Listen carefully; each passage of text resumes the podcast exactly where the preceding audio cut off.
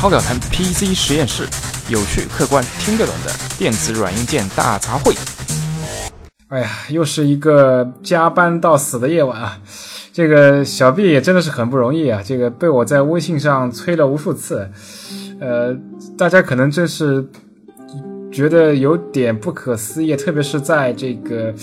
呃，二三线悠闲城市，这个习惯于慢节奏呃生活的这个粉丝，那我们其实我八点半第一次联络小 B 的时候，他还在加班，还在公司里面。那现在就是九点半、十点钟不到十点，他才刚刚从这个公司赶回来到家。那呃，我们说这么多废话，其实无非就是化成三个字啊，这个如果在大家在力所能及的情况下求打赏。OK，好，那今天我们这期节目主要是回应我们新进这个粉丝的这样一些留言啊啊，但同时我我这边还要再插一句啊，就是我们 PC 实验室近期终于突破了累计这个一万次的这个播放量，这真的是不容易啊，对我们来说也是一个里程碑啊。好，鼓掌，希望这个，对，鼓掌，鼓掌，鼓掌，OK，希望呃，当然这这呃。可以说将近半年的时间也是非常感谢，尤其是早期这么这么多粉丝啊，这个对我们的不离不弃啊，我们在这里真的是非常非常这个感谢大家。所以说，呃，当我们在最近看到一些粉丝留言说，我们节目做到现在好像从来没有就是说过一些就是类似于主板的这样一些，或者是所有的这个。CPU 啊，这个显示卡啊，这个内存啊，这个硬盘的一些，呃，非常这个深入浅出的一些非常明确的这些指标的这样的一些参数的意义啊。那我觉得我们这位这个热心的粉丝的这个建建议是非常有道理的，所以我们就打算第一时间反应吧。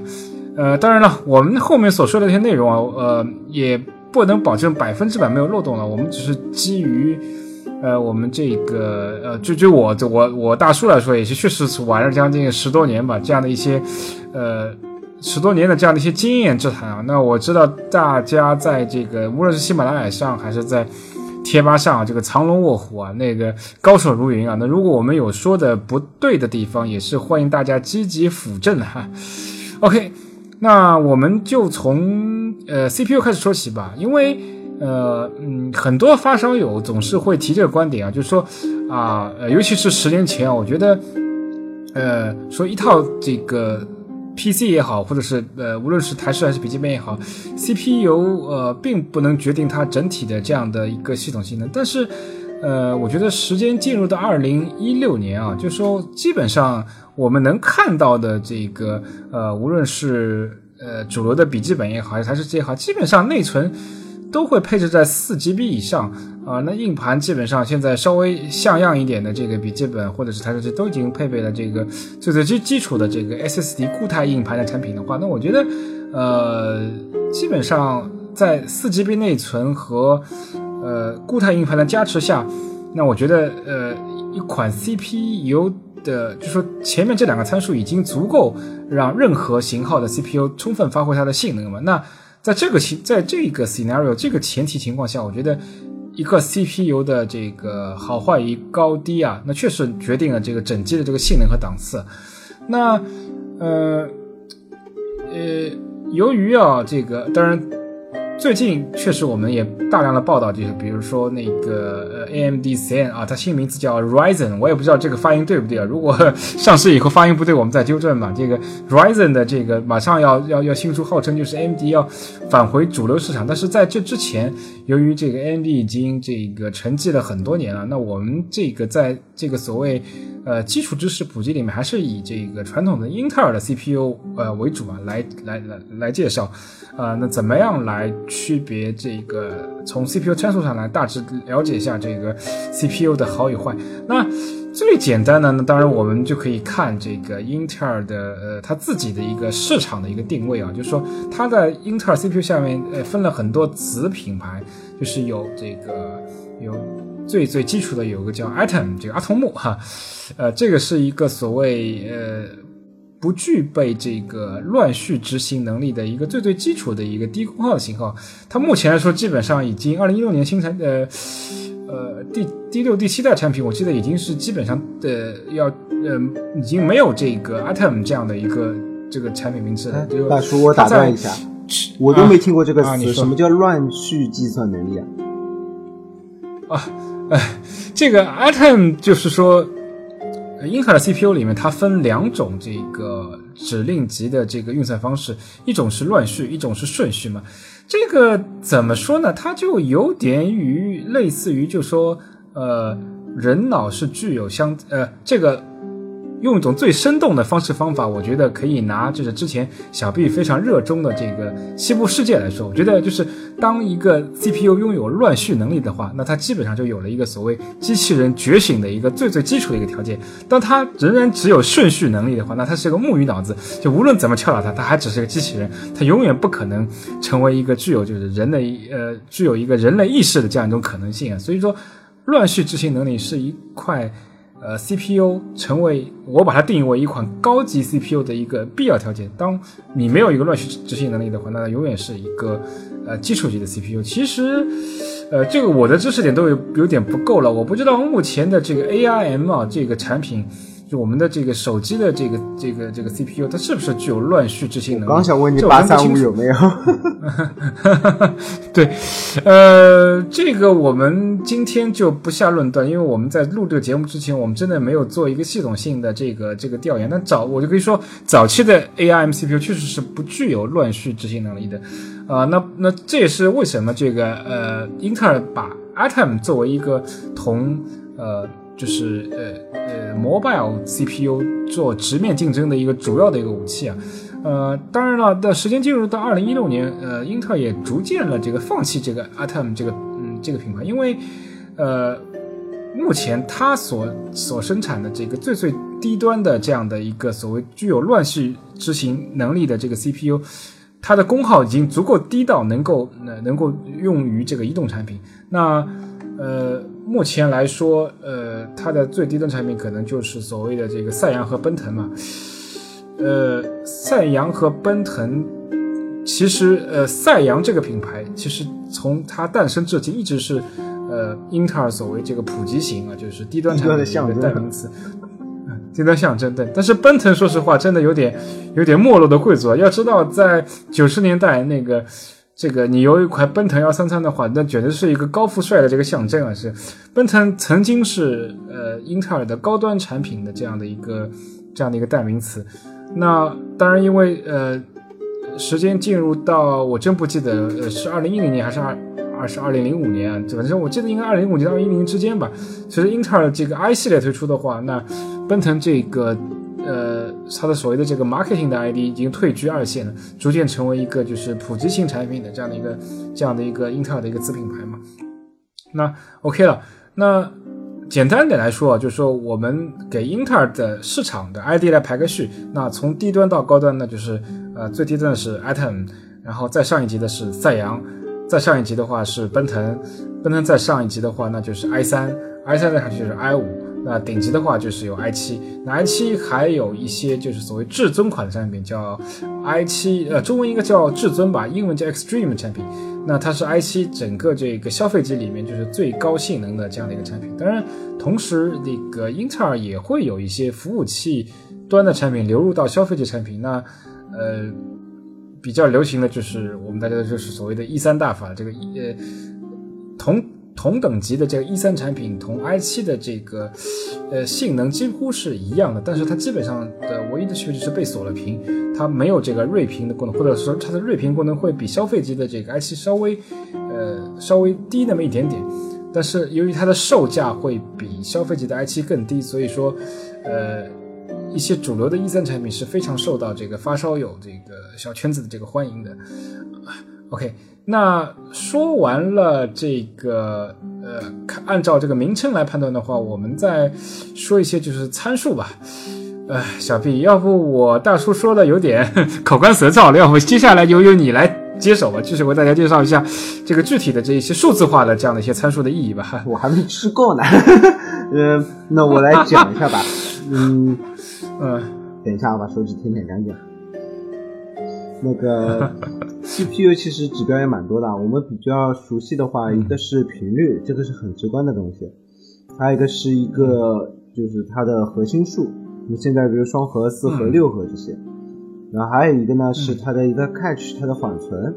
嗯，这个呢也是直观能看到的。还有一个不太能看到的是架构，架构的话一般都是被隐藏起来，因为新一代产品出来以后，老一代产品基本上就是被主流抛弃了的。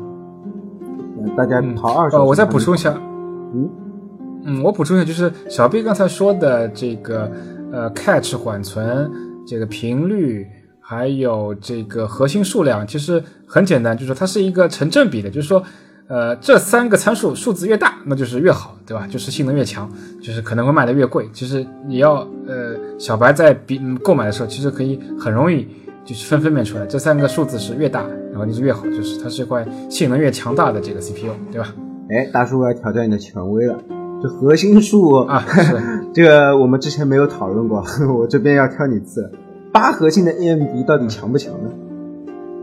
嗯，这个就涉及到这里面有有两个维度的这个区分啊，就是一个就是说不同品牌的构架它是不一样的。那个呃，我们先不谈死板，因为它还没上市嘛。就是目前之前的这个呃 AMD 的 FX 八三五零系列或者是八三零零系列，就是说它也是定位于就是说 AMD 的旗舰产品。呃，但是也是宣称它是能够和，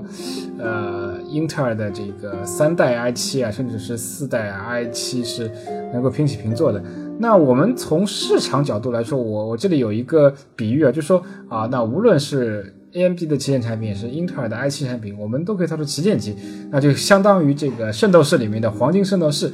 但是呢，这个黄金圣斗士也是有区别的，对吧？我们有这个。呃，这个非常牛叉、非常这个厉害的这个处女座和双子座，是吧？那不管这两个个粉丝整天吵来吵去，但是大家这点是有共共识，就是这两个星座不管谁最强，但他是属于黄金圣斗士的第一第一梯队的。那这两个人就相当于这个 i 七的这个顶级系列，就是对吧？那同时我们也有这个啊水产二人组，对吗？有这个巨蟹和这个双鱼，这个就相当于这个 AMD 的这个八三五零系列。那它虽然也是。是一个旗舰产品，但是由于内部构架不一样，你可以理解为这个黄金圣斗士的这个招数招式的这个威力不一样，导致它在所有旗舰产品里面里面真的只能属于一个相对来说偏偏低的这个档次，就是偏低的一个档次。呃，还呃呃还有一点呢，就是说呃，同样我就同样品牌，比如说是英特尔 CPU 里面，就是说。呃，也我们也不能说是，就是说，呃，核心数越高，就是说，它的这个绝对性能，嗯，当然，绝对性能肯定是最强的。我们如果仅以跑分软件来衡量的话，fine，它肯定是最强的。但是，呃，当这个同一代的一个制程里面啊，就是说，比如说我们目前呃十四纳米的产品。那当你的这个核心数达到这个八核心甚至以上的时候，你会发现这个产品这个频率就提不上去了，因为核心数越多，它的整体的这个产品的呃构造会越复杂，就导致同样一块芯片呢，它的功耗就是呈几何级上升。那可能我四核心八线程的这个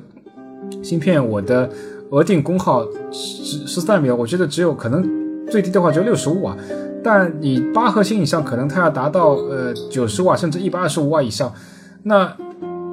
那大家都知道，这个 C C P U 一热，呃，不要说 C P U 了，这个你人跑步的话，一热的话，你的这个速度肯定会降下来嘛，对吧？你整体的这个效能肯定会降低嘛。那核心数越多，也就会有这样的一个问题。所以说，在这个点上，我我又有另外一个动漫的例子，因为我当然这个这个梗稍微有点老，我不知道就是九五后可能不是特别清楚，因为我记得这《龙珠杀戮篇》里面就是。是蛮老的《龙珠杀戮篇》，就是他当时就是在杀戮决战之前嘛，就孙悟空和这个贝吉塔一家是到这个时间小屋里面去去去去去锻炼嘛。那锻炼出来以后，就是说，呃。呃，我记得是好像是特兰克斯跟沙鲁单挑的时候，他就是认为他的力量已经超越了贝吉塔，但是为什么就是说，呃，最终还是打不过沙鲁呢？是因为他的力量虽然达到了更加高的高度，但是他速度发挥不出来，所以说他有力使不出来，照样是被这个沙鲁吊打，最后还是被呃这个呃。最后还是就是等了这个主角孙悟空来救援嘛，这就是一个非常好的一个例子，就是说我们并不说核心数越高，这个功耗越大就是越好的。那每一代产品都是有它在这个制程下一个最最呃所谓功耗和性能的平衡点。那基本上 i7 很简单，基本上它是它的四核心八线生成产品，基本上都是每一代所谓就是说呃功耗和这个速度比达到最优的这样的一个这样这样的一个产品，因为它基本上都是呃我记得最新一代的这个。呃，Skylake 和 KB Lake 都是能够超一超的话，都是能够达到四点五 G 赫兹以上的。那在这个频率下，这个四和八性能产品的话，基本上我觉得跑顺所有的这个主流游戏，再苛刻的游戏，基本上都没有任何问题，都是都是都是秒杀的。从 CPU 程度来说，就是秒杀的。嗯，就是这样的情况。但如果你是购买了一个所谓至尊产品的话，那我相信它的频率超越。四 G 赫兹的话是相当难的。当然，在一些像类似于这个 GTA 五对这个呃，就是它的沙盘类游戏啊，里面 NPC 比较多，就是所谓对这个呃 CPU 线程要求比较多的这个游戏是能够发挥出它应有的威力。但是对于一些，就像比如说我只是一个嗯 Street Fighter 格斗游戏，我只是一个呃。像 COD 一样，就是说，呃，FPS 射击游戏的话，我不需要这么多线程。那在这个时候，其实所谓说，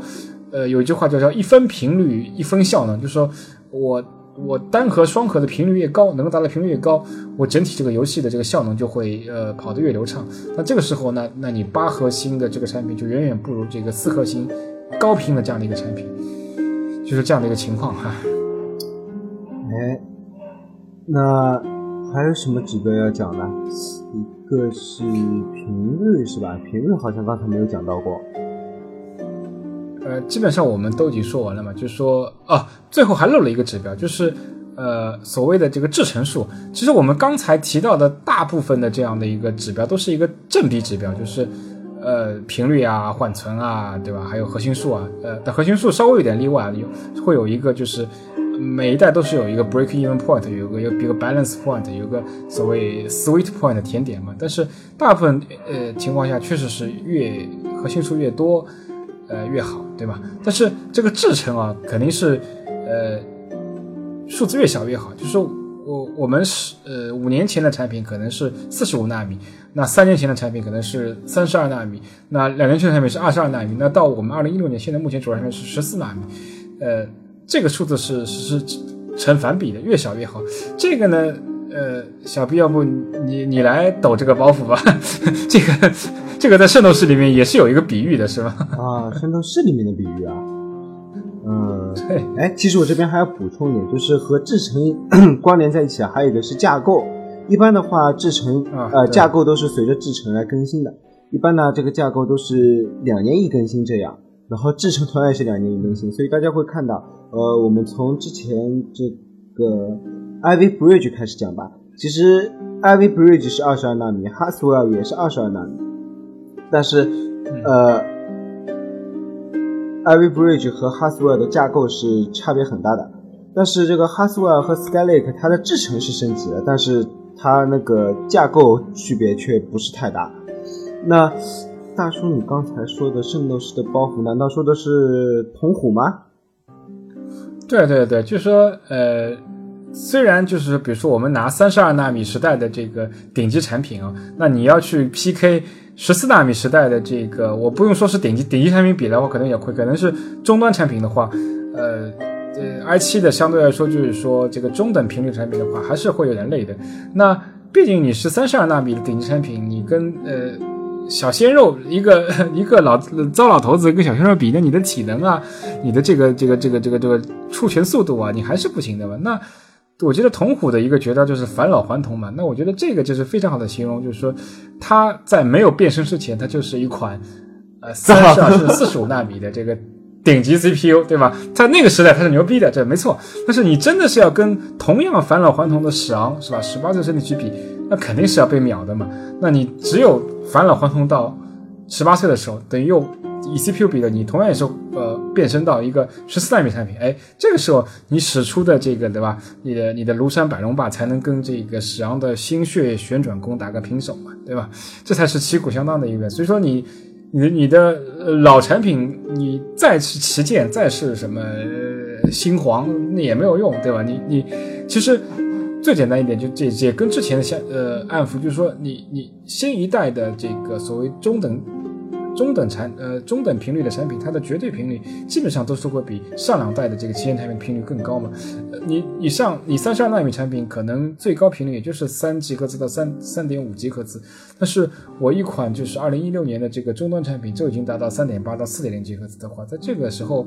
呃，所谓老芯片的呃这个这个机皇啊，这个新皇的产品绝对是 PK 不了的嘛，这个也是蛮容易理解的，对吧？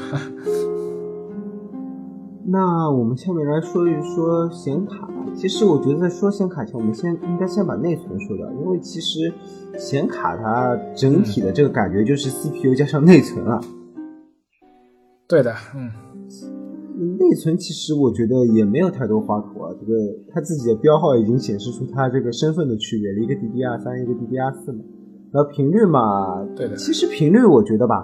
这 一千六真的是够了。那现在当然有很多卖的什么二幺三三两千四啊，甚至这 DDR 四很多都能达到两千八三千二。这除了在跑分上分数会比较好看以外，觉得真的是没有太大的用处的。对，确实是。其实我记得大家都知道英特尔是挤牙膏嘛，它在呃。呃，整体对内存需求上，我觉得在第三代 iV 二就已经固定下来了。我记得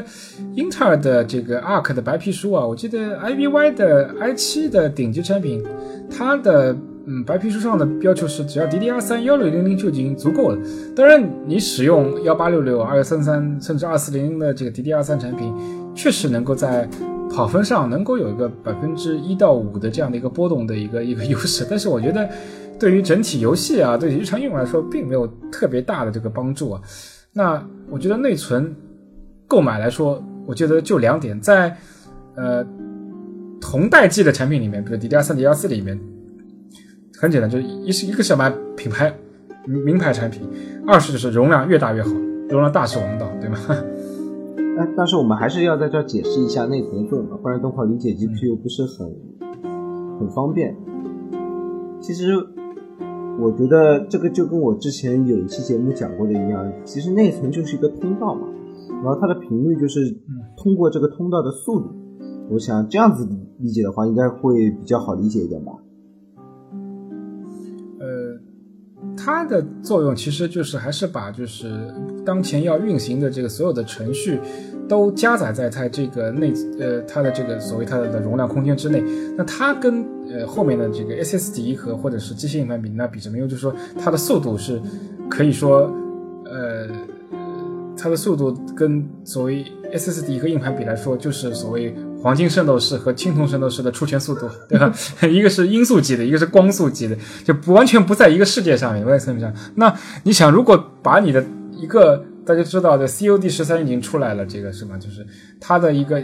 一个一个这整体的游戏容量解压出来可能会超过一百 G。那当你一百 G 的这个速度放在一个这个青铜圣斗士的这个这个这个的速度上面，那你 loading 的时候可能你要玩一关的话，可能 loading 一个小时甚至两个小时。但是如果你放在内存里面的话，呃，整体的运行速度的话可能提高这个一百倍、一千倍。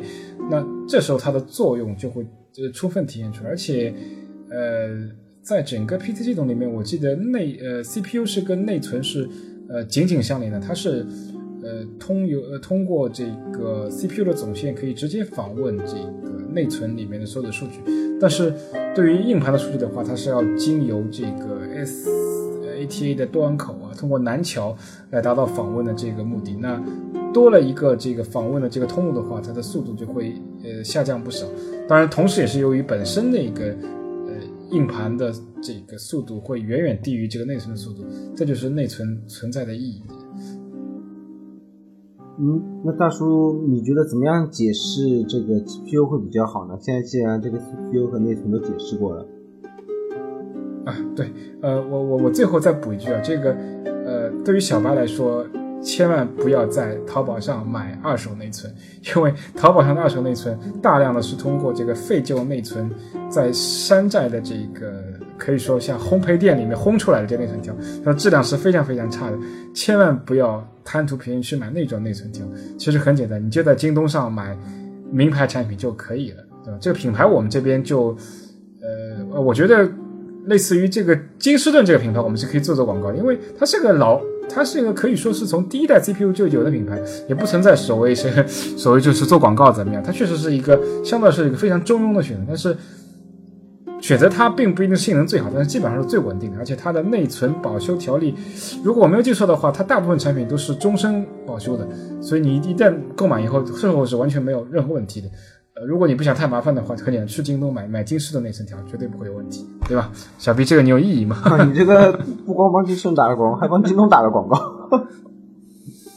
对，因为京东的售后会比较有保障嘛。我觉得，对于既然我们这个今天是一个普及性的这样的一期节目，我们不是针对发烧友的，对吧？那就是一个方便法嘛，就比较简单嘛。那其他的，呃，这个呃后面会说的一些一些一些部件，可能会相对来说选择会比较多一点嘛。但是我觉得内存去对小白来说就比较简单嘛，不不用搞这么复杂。当然，随着你从小白升级到大虾的话，我觉得你可以根据你的知识去再慢慢判断嘛。OK，我们抓紧时间，就是说这个显示卡吧。就显示卡又称作为 GPU 啊，其实它的这个构架里面其实就是类似于一个微缩的这个 PC 系 PC 系统啊。就它有的一个处理核心就是所谓 GPU。那它在它的这个显示卡的卡上，除了有它的呃呃显卡中央处理器以外，还有就是呃显示内存嘛，就叫 VRAM。那它的这个好与坏，其实跟 CPU 来说，还是也有非常类似的这个呃这个情况的。那嗯，GPU 现在应该是基本上只剩下两大主流供应商了，一个是 AMD 按摩店，对吧？一个是英伟达。呃，那他们在你可以去查看它所有的这个参数，那基本上就是说集成所谓我们这个呃。GPU 里面最小的一个运算单元叫 SP 数，SP 数越多的这个 GPU 型号，它的性能就是越强，对吧？呃，然后就是说，呃，显存的话，呃，它的这个呃，我们这里面是跟 CPU 是有区有不同的区别，就是说，呃，并不是说它的显存越大，这个产品的这个档次就越高，显存只是一个呃必要，但是不是充分条件，判断这块 GPU 的档次。高与低里面有一个最一个重大的一个参数是它的显存带宽，一般显存带宽达到二百五十六比特以上的话，我们会称它为一个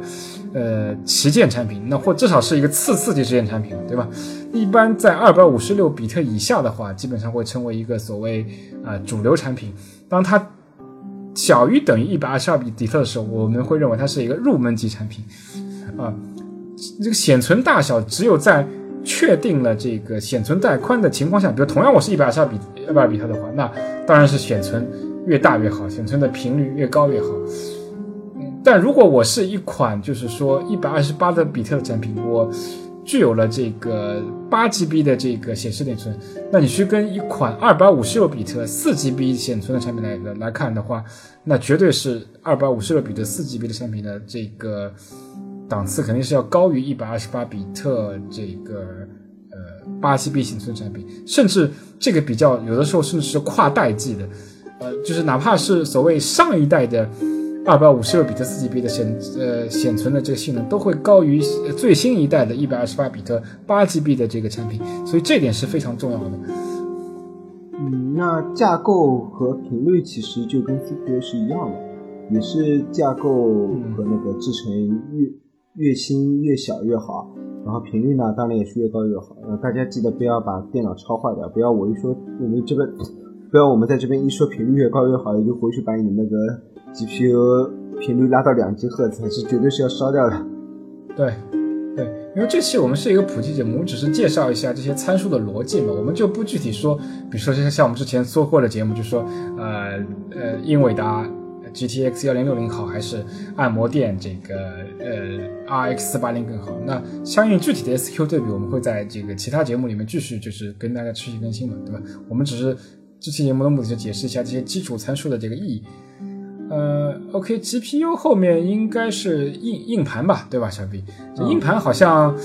你会有很多心得啊。这个，因为我们在做这期节目之前，正好我把我们上一期这个说 SN 的这个节目重新剪辑了一下，我先把后面关于 SSD 的内容这个这个给咔嚓掉了，因为我觉得那期内容我们强行把这个 SSD 和这个 CPU 放在一起的话，稍微有点乱。那因为最近 SN 的内容会比较火嘛，那我就单独就是重新编辑了一期 SN 的产品，呃，包括后面可能我们本周还是会陆续再更新一些，就是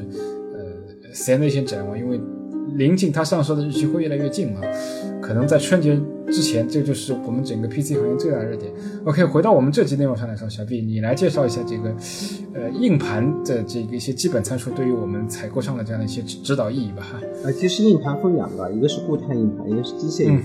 其实我觉得固态硬盘的话，其实没有太多的话头，因为它那些指标啊，你都是要上了电脑跑了分以后你才知道的。那你直观的能看到什么呢？我觉得。只能根据品牌来看了，因为有些是放心肉，是我们可以安心用的东西；有些就是看都没看到过名字，那就算了。那我这边用下来呢，我觉得比较属于放心肉这一块的产品呢，三星算一个，然后普科特算一个，美光算一个，闪迪算一个。哎，大家可以发现一个特点，这四家都是自己有做闪存的，对吧？那同样还有一个金士顿自己也能做闪存，然后它做出来的 SSD 呢，其实也还可以的，而且价格其实也不算太贵。然后这些都是比较放心的产品，我觉得大家可以放心购买。至少就是说它不会在你手上突然一下子死掉了。那你只要按照它那个读取量那个寿命来计算一下，那差不多到读取量的时间了，你去买一块新硬盘备份一下就行了。什么半路下车这种事情，我估计是不太会出现的。那还有一个就是机械硬盘了。机械硬盘其实我觉得现在大多数人啊都是把机械硬盘当一个仓仓库盘，就是容量大就行了。那那当然，它还是有几个指标的，比如说那个它同样也有一个 catch，然后也是处到起到一个暂存的作用。还有一个指标比较重要的指标就是，除了除了容量外，还有一个比较重要的指标就是转速。这个转速其实就很好理解了。那大家骑自行车肯定会骑过嘛，你肯定是转速越快，你骑得越快嘛，那它读取速度也就更快。那转速的话，好像现在只有三个档次吧，一个五千四百转，一个七千二百转，还有一个一万转。嗯，一万转还有吗，大叔？呃，一万转在前，我觉得二零，呃，两千年前后，我是说还是嗯火过一阵，因为呃，在 SSD 没有大量普及之前，我们大量的企业级的这个所谓 SCSI SCSI 硬盘都是使用万转盘的。它当时这套存储系统会非常昂贵啊！它除了这个，呃，昂贵的硬盘以外，它还有专业的这个这个所谓 SCSI 的这个这个存储转接卡，呃，高端的产品在存它的存储转接卡上还能够插这个内存条，非常牛逼哄哄啊！但是，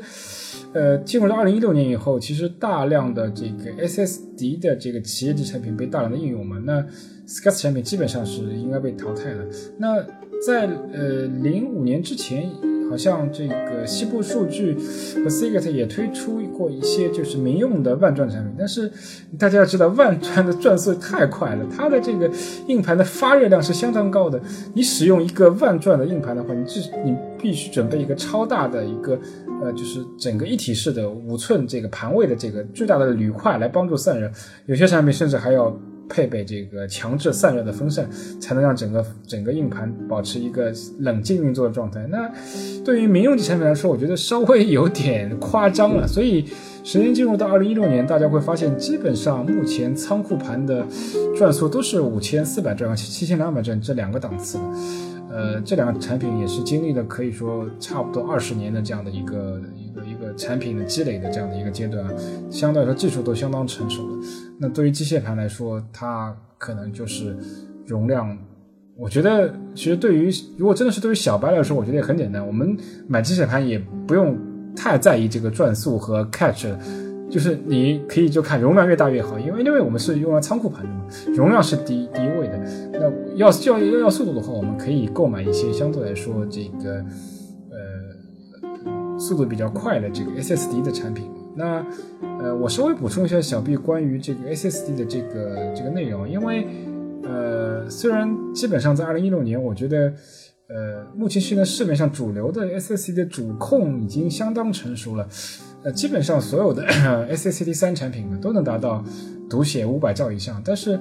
呃，这里面有一个数据是比较关键，就是所谓呃四 K 的随机读取啊，就这个其实这个速度是取决于一块 SSD 硬盘真正对你日常这个系统开机关机啊，或者一些就是浏览方面的这样的影响，因为我们这个日常操作当中。拷贝大文件，比如拷贝一个电影啊，拷贝呃一整个这个大的压缩包的呃概率有吗？是有，但是基本上我个人随便揣测一下，我觉得不会高于百分之二十。那只有百分之八十的这个时间都是系统很小零零碎碎的小文件，这个几 K 几 K 的文件的读取，那所以这个速度的高低快慢才是真正影响你这个整个这块硬盘的这样的呃呃一个用户体验了。那为什么说 SSD 的速度快？因为 SSD 在这个参数上的这个速度是传统机械硬盘的几十倍甚至上百倍。但是持续传输速度的话，我觉得目前大容量的硬盘也能机械硬盘也能达到一百兆到两百兆之间。而我们的 SSD 其实 SSAT 呃 SAT 三接口的话，它也只有五呃五百兆左右的这速度，也就是一到五倍之间嘛。那跟呃，几十倍、上百倍的这个速度，那完全不在一个数量级上面。然后呢，这个其实我们在上一期被 cut 掉的节目里面也提到过，就是 SSD 里面还是会有这个呃闪存芯片的一个一个区别。那目前来说，SLC 的产品在消费级领域基本上是消失了，可能还会用于一些就是。固态机械混合盘的一些缓存，有的时候会还会用到 SLC，但纯的这个 SSD 产品里面，基本上我们只能买到 MLC 和 TLC。那从寿命来讲，肯定是 MLC 要远远高于 TLC 的。但是，呃，二零一六年甚至二零一七年以后，基本上我觉得可能 A MLC 的整个产品的呃周期也会趋近于结束。我们在二零一七年以后，可能在市场上新推出的产品，呃。终端和低端产品呢，可能基本上都会以这个 T R C 为主。当然，我们说 T R C 产品呢，经过优化的情况下，其实也还是能，也是能够达到这个五到十年以上的这个使用寿命的。大家也不用过于担心了。按照小 B 在上一期节目产品的观点的话，你五到十年肯定会更新一套整个系统。那到那个时候，就是说，呃，这个所谓寿命高与低，其实已经并不是那么重要了。唯一要提醒的是。呃，大家千万不要买已经使用了五年的这个二手 TRC SSD，对吧？这是很关键的，这个太 这是很关键的，这简直就是买了一个残疾到手上。对的，那 SSD 里面目前来说，民用级比较高端产品是所谓这个 M2 的产品，但是在今天这一期节目里面，我倒。不想特别说太多的 M2 产品，我们对于小白同学的这个推荐，你就还是买一个老老实实买一个，就是 SATA 三接口的 SSD 并会比较稳妥的。因为 SSD 产品目前相对来说，呃，无论是 TLC、MLC 也好，它都是相对比较成熟的。那它能够是长时间在全速上面运行的。呃，无论它的这个持续传传输也好，还是这个四 K 传输，就是你哪怕呃你几个小时不停的运作的话，它不会有什么太大的问题。但是 M2 产品虽然目前给出的这个呃参数是相当耀眼的，它的持续传输速度可以甚至可以达到呃两千兆呃两千到三千嗯 MB 每秒。那四 K 基本上，呃，我手里的一块 SM 九五一能够达到接近于六十 MB 的每秒的速度，那确实相当不错。但是 M 二产品目前有一个非常大的缺点，就是说它无法长时间的高速运行。一旦运行超过，比如说跑一个跑分软件，我在一分钟到两分钟持续的，呃，持续的跑以后，会它会整体会发生过热。当它过热的时候，会产生一个。呃，类似于 CPU 自我保护的这样的一个这样的一个动作，那英文叫 throat，那中文我不知道怎么说，可能是过热以后降频的这个保护吧。那它会把这个整体的这个速率拼命往下降。那到现在连硬盘都会降频，过过入保护了，对对对，就会降频，绝对这么降频。它到过热以后，它的速度可能甚至会低于传统的 SAT 的这个呃这个两点五寸的这样的产品。所以 OK 了，在今天这个节目里面，我们。也只是提供一个方便法，就说对于小白来说，我嗯嗯，不必要这么复杂去选 M2 的产品，那我们就买一款这个2.5寸的呃呃 SSD 产品就够了。而且在这个价呃，在这个规格下面，你花同样的钱，你可以买到更大的容量。那毕竟对我们来说，这个硬盘嘛，还是容量第一位，对吧？但你同样花呃这个呃，我只举个例子，同样花一千块钱，也许你只能买到一个呃二百五十六 GB 的 M2 的产品。但是你你如果你你买一个呃二点五寸的 SAT 的这个硬盘呢，我觉得现在目前至少能够买到一个四百八十 G 甚至五百十二 G 的这样的一个产品。哎，但是我们好像没有讲主板。啊，对对，差点就是把 最主要的一个东西忘 忘记了，这是承载工具啊，你所有的东西都是要装在它上面的。对对对对对，当我们决定去买一套 PC 的时候，其实特别是台式机啊，但你笔记本就没有没有这个问题，因为呃，厂家都把你都把你配好了嘛。那我当我们是要买买一台兼容的台式机的时候，主板是决定了你后面所有的这个 CPU 啊。对吧？就是那个呃内存的这样规格，因为这个主板如果支持某一种类型的接口的这个 CPU，那你只能买对应接口的 CPU，不是这个接口的 CPU，你肯定是装不上去的。那同样内内存也是，当它只支持呃 DDR3 的话，你强行买块 DDR4，那插上去这个内存会崩掉的，对吧？这个这肯定也不能用。知道我想到了什么吗？这 简直就是圣衣选择圣斗士，不是圣斗士选择圣衣。哈哈，对对对，这是天生注定的。你你能穿黄金圣衣，你就能穿；你你你只能穿屌丝青铜圣衣，那只能穿 青铜圣衣，没有办法。对，当然，对于这个显示卡和呃硬盘来说，这个硬盘我觉得除了我们刚才说的比较比较目前比较 cut edge 比较比较前卫的 M2 以以外，那老老的产品的话，可能没有 M2 这个接口啊。我记得 M2 接口好像是在四代对吧？哈斯威尔 i7 的主板上面才。啊，才 refresh 以后才会有这个 M2 的这样的一个产品，不然哈斯威尔和 refresh 都没区别。你说我们不要跳起来砸英特尔的膝盖啊！啊，对对对，确实如此。那那如果是二点五寸的 SSD 和机械硬盘的话，那基本上没有没什么问题。那呃，目前市市面上能售的新品的话，基本上硬盘是都可以接的，无论是你是机械硬盘也好，还是二点五寸的 SSD 也好，都是可以在 SATA 接口上达到这个百分之百的速率的。呃，显示卡基本上也没什么特别大的问题，呃，特别是插单卡的情况下，你你因为目前我觉得市面上能售的新主板的话，至少也是 PCIe 二点零 X 十六嘛，那那满足任何一块新卡的这个单卡速率的话，问题不大，不会产生任何瓶颈。当然，CPU 和内存就要刚才说，必须是呃呃一个萝卜一个坑，对吧？你千万不要去，你你买了一块 Haswell 主板，你一定要插这个 IVY。或者是这个 Maxwell 的话，肯定是插不进去的。但是唯一好像，呃，有呃例外的话，是我记得是呃 SMB 和 IVY 这两代机的话，IVY 的主板是可以向下兼容，它是可以插 SMB 的这个 CPU 的，是吧？小小比，我如果没记错。对，而且有的时候，哎，这个 SMB 主板，比如说那个 Z 六八，也是可以兼容 IV Bridge 的，这就是一个比较神奇的事情。嗯，对，但是。这种福利啊，那很快就是会已经被英特尔这个取消了。那，呃，我我们本来感觉哦，不不过这最近一代好像呃呃又有这个福利，就 C 幺就是 C 幺七零的这个 C 幺一百系列也是兼容就是最新的这个 KB Lake 的 CPU 的，对吧？这也这个福利终算终于又是时隔了这个呃三四年了有。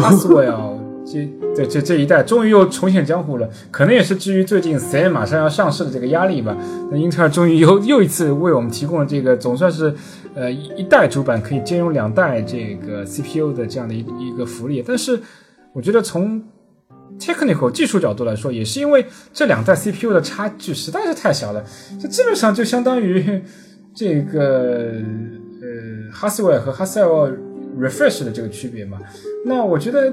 Lake 其实就是应该叫 Skylake Refresh，对吧？再叫这个名字好像有点太过分了。哎，小 B，我我是不是我有点呃有点记不清楚？那呃，Haswell 和哈 Haswell Refresh 这两代的这个这个 CPU 是不是也是兼容能够兼容？就 Haswell Refresh 也是能够兼容 Haswell 的主板？我记得好像是少量厂家，它那个 Z 九七啊。啊，不是 Z 八七啊，可以兼容 Haswell 的 Fresh，但是哦，它不是一个普遍的对，它是可以也是可以向下兼容，就是 Haswell 的 Fresh 就是 Z 九七那一代主板的，它是可以插 Haswell 的，但是有些 Z87 呢是插不了哈索尔的 Flash，但是大多数人是为了 M2 接口才去买 Z97 的，所以他也不在乎那个 兼容不兼容的事情了。特尔实在是啊，实在是为了赚钱，真是不遗余力的让我们买新硬件，这个实在是有点啊。以前不是有个说法，科技以换槽为主吗？对对对，这个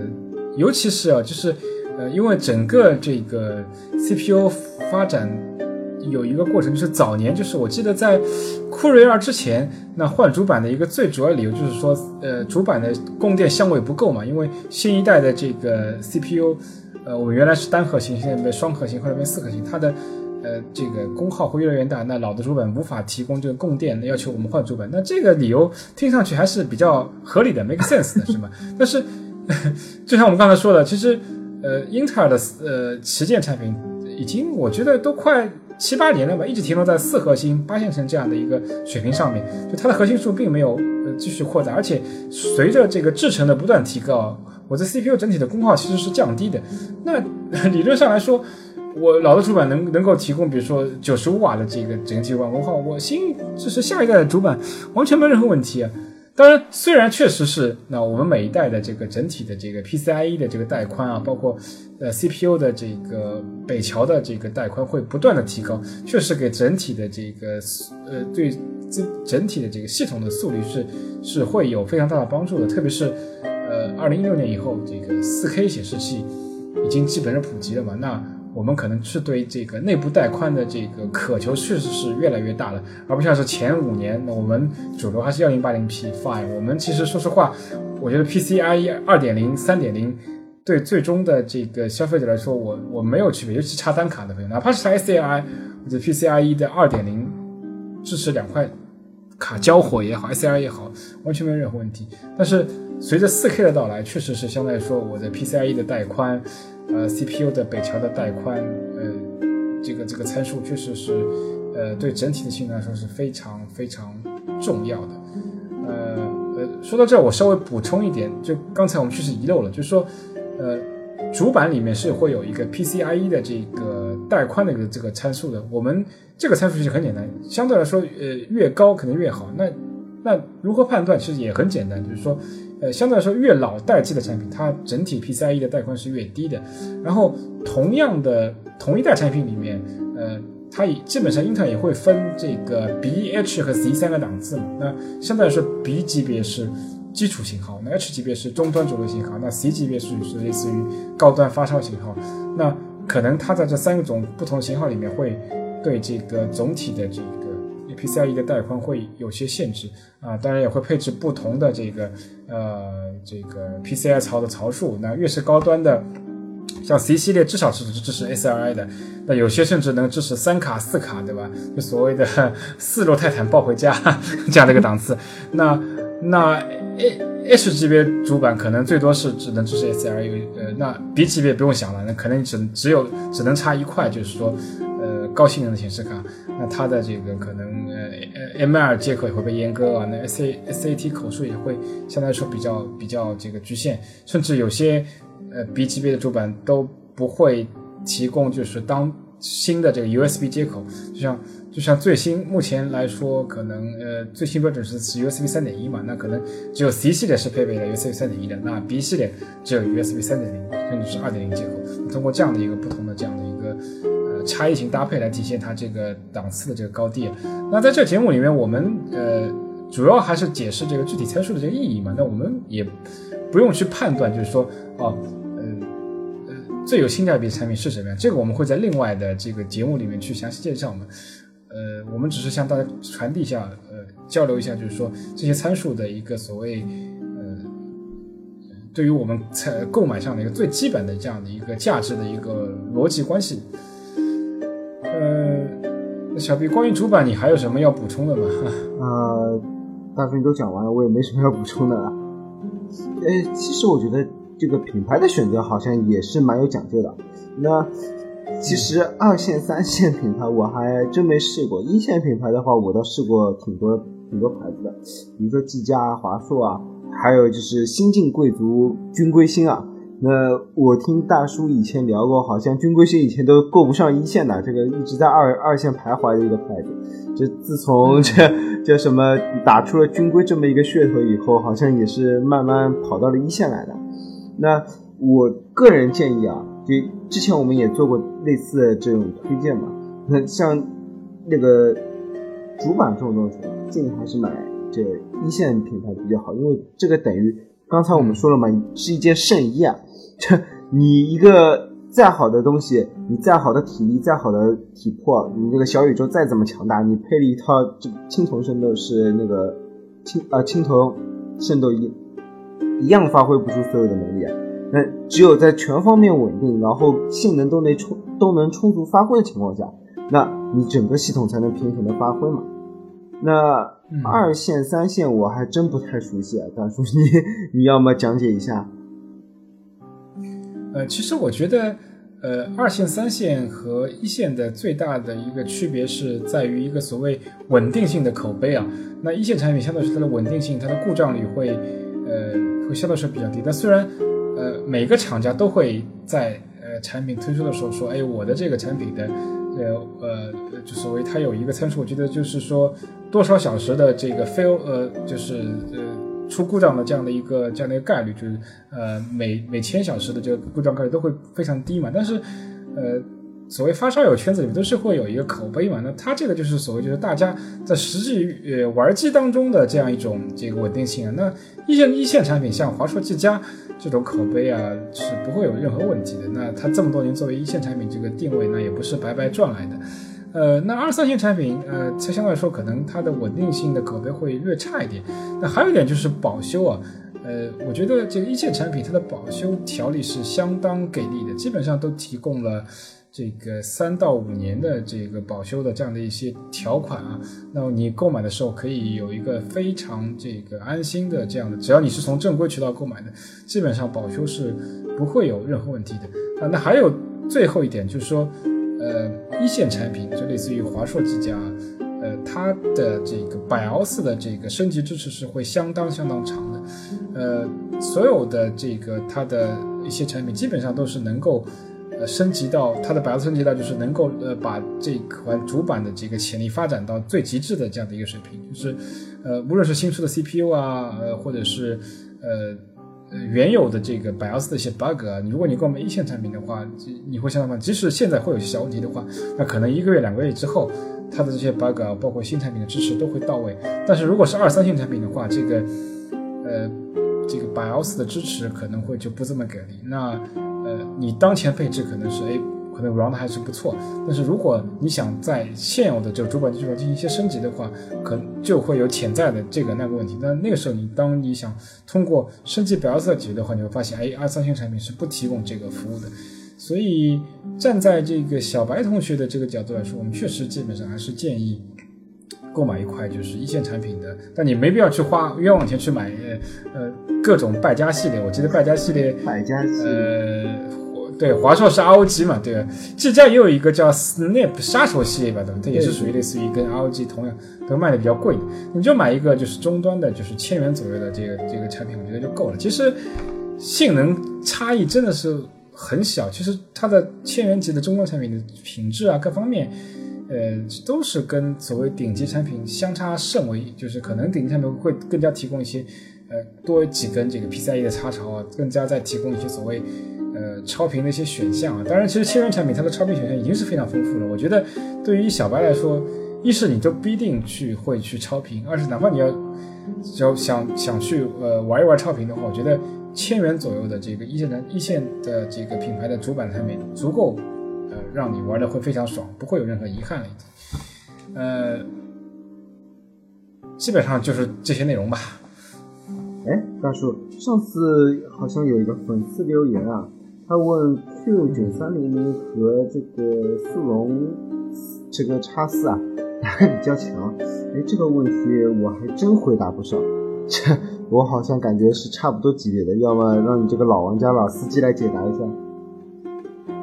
对，其实 Q 三九三零零是，我如果没记错的话，是酷睿二代产品吧？它是一个四核心的产品，对吧？对。就当时所谓的胶水胶水四核心，当然性能是不弱，但是我没记错的话，它的频率应该超不过三 G 赫兹，对吧？然后速龙 X 四的话，它是呃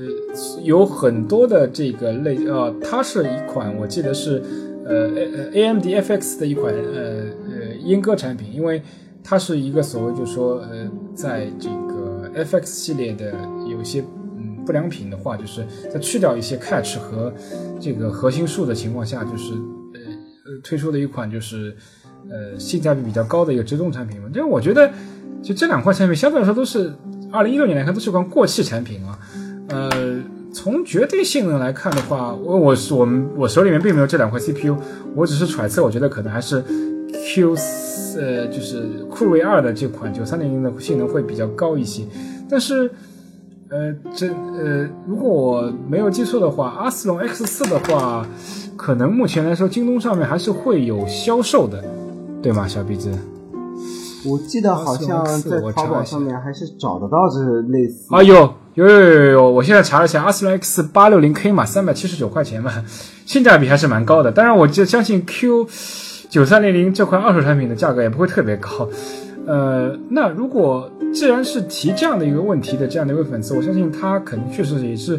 处于一个预算相对来说比较紧的这样的一个情况。我觉得，那我个人建议哦，呃，如果你是一个小白的话，并不是一个资深玩家的话，我从一个稳妥的角度来说，我还是推荐你买新的这个阿斯隆 X 四，因为它毕竟是个新产品。如果你从京东这种正规渠道购买的话，你保修还是有保障的，对吗？然后，呃呃，你相应可以购买到一个比较新的这个主板。如果我没有记错的话，好像酷睿二的主板有 SAT 三吧？可能都有点危险吧？我记得小 B 不一定所有的这个酷睿二主板都是有这个 SAT 三和 USB 三点零吧？USB 三点零好像肯定是没有的，SAT 三还很难以确定，有可能。也是没有的。那如果你要使用一块没有 SAT 三的接口的这个主板去跑，现在基本上都是 SAT 三接口的这个呃 SSD 硬盘的话，那相当痛苦的。你的速率会无论是 4K 速率和呃持续读写速率的话，都会相当低。所以说这个是真的会牺牲相当大的一个呃使用体验。那当然，阿斯隆 X 四的绝对性能也许还真。并不一定强过这个 Q 九三零零，但是如果你是为了跑游戏的话，我觉得这块游能够满足你最最基础的这样的一些性能是足够，至少我觉得不会拖太多的后腿，对吧？你这嗯，尤其是基于你在购买一款呃类似于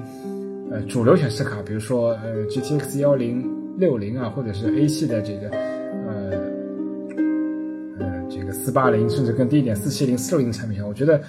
呃，阿斯隆 X 四是足够呃，能够就是补足这个整套系统的一个短板的，不会成为一个拖后腿的这样的一个选择。当然，如果这位粉丝他是有足够的耐心去愿意挑战一下垃圾佬的这个兴趣的话，当然你也可以选择这个 Q 九三零零的这样的一个产品了。呃，同时也要祝你能够在淘宝上去淘到一块性能。完好这个，而且很非常稳定的二手的这个酷睿主本，其实这一点就已经相当难。这也是我们为什么会推荐这个，你还是购买一块新的这个阿斯隆 X 四以及它相对应的这个呃配套的这个主板的这样的一套系统会更加稳妥一点。啊，大叔，这期节目录的也差不多了吧？我一包薯片都吃完了，这再听下去，小白们要没耐心听了。是是是，这期是我们有史以来最长的一期啊！我们现在在没有剪辑的情况下，就将近一个小时了，就不知道最后出片会有多长，但我觉得至少是在四十五分钟以上吧，对吧？蛮好蛮好，这个一个普及类节目做的长点，我觉得大家还是应该有耐心听下去的吧。是是是，呃，那这期节目就到这里了，大家拜拜。嗯，晚安。